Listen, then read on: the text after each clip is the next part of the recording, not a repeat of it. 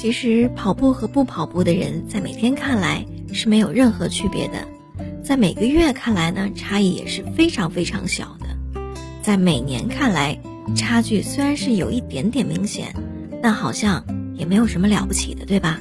但是如果从五年的这个时间长度来看的话，那就是身体和精神状态的巨大分野了。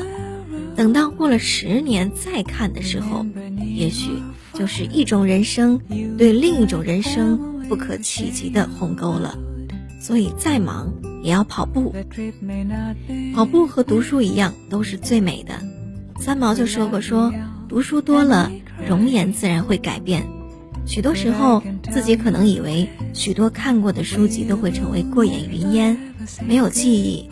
其实他们仍是会潜在。”你的气质里，在你的谈吐上，在胸襟的无涯上，当然也可能显露在生活和文字当中。同样的，你跑过的路从来都不会欺骗你，他们沉淀在你的精气神里面。你的改变，谁都可以感受得到。其实不懂的事情就去问嘛，问完了就懂了。英语不好就尽管去说，不必在乎什么语法、发音，别人连猜带蒙的。明白就好了嘛，时间长了，自己的水平就会上去的。人活着，脸皮就要厚一点儿，这也不好意思，那也不好意思，那你怎么好意思活着呢？出错了，出丑了，一笑而过，有什么好怕的？当你对这个世界好意思的时候，成长才会与日俱增嘛。最怕的就是一个人摆出一副苦样子，你对自己都没有信心，别人怎么会对你有信心呢？工作不顺可以宣泄，感情不顺就顺其自然嘛。对外表不满，你可以从其他的方面努力呀。生活不顺，可以看书静心呢，总能找到对自己负责的办法。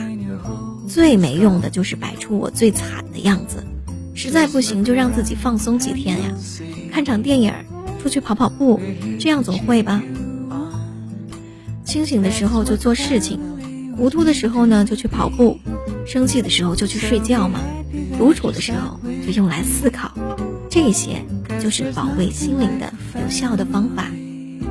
所以，请你不要说等我有时间了我就能运动了，或者等我赚够钱了就能孝敬父母了，等我有空了就能陪你了，等我发达了就能行善了，等我们有钱了健康就已经没啦，等我们赚够钱了，父母。已经等不及了。等我们真正有了空了的时候，爱人都已经离开了。等到发达了，心态都变了。所以，健康、孝老、陪伴、行善，任何时候都可以，不需要等待。跑步呢，重在自强不息，速度、距离只是表面，更重要的是锻炼人的意志力、自制力、承受力、自信心。以及一种坚韧不拔的人生态度，跑步是你一生的朋友，也是你一辈子的财富呀。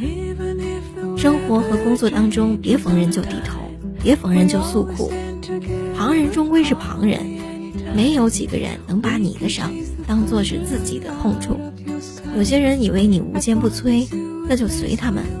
别人不知道的，你就没必要反驳给他听呀。自己选的就往前走。再苦再累，你也别停下来。这一生认真努力工作，坚持锻炼身体，心安理得的活着。所以，只有你不断的奔跑，才能够更加的靠近梦想。好了，情商需要补，Jessica 同你一起进步。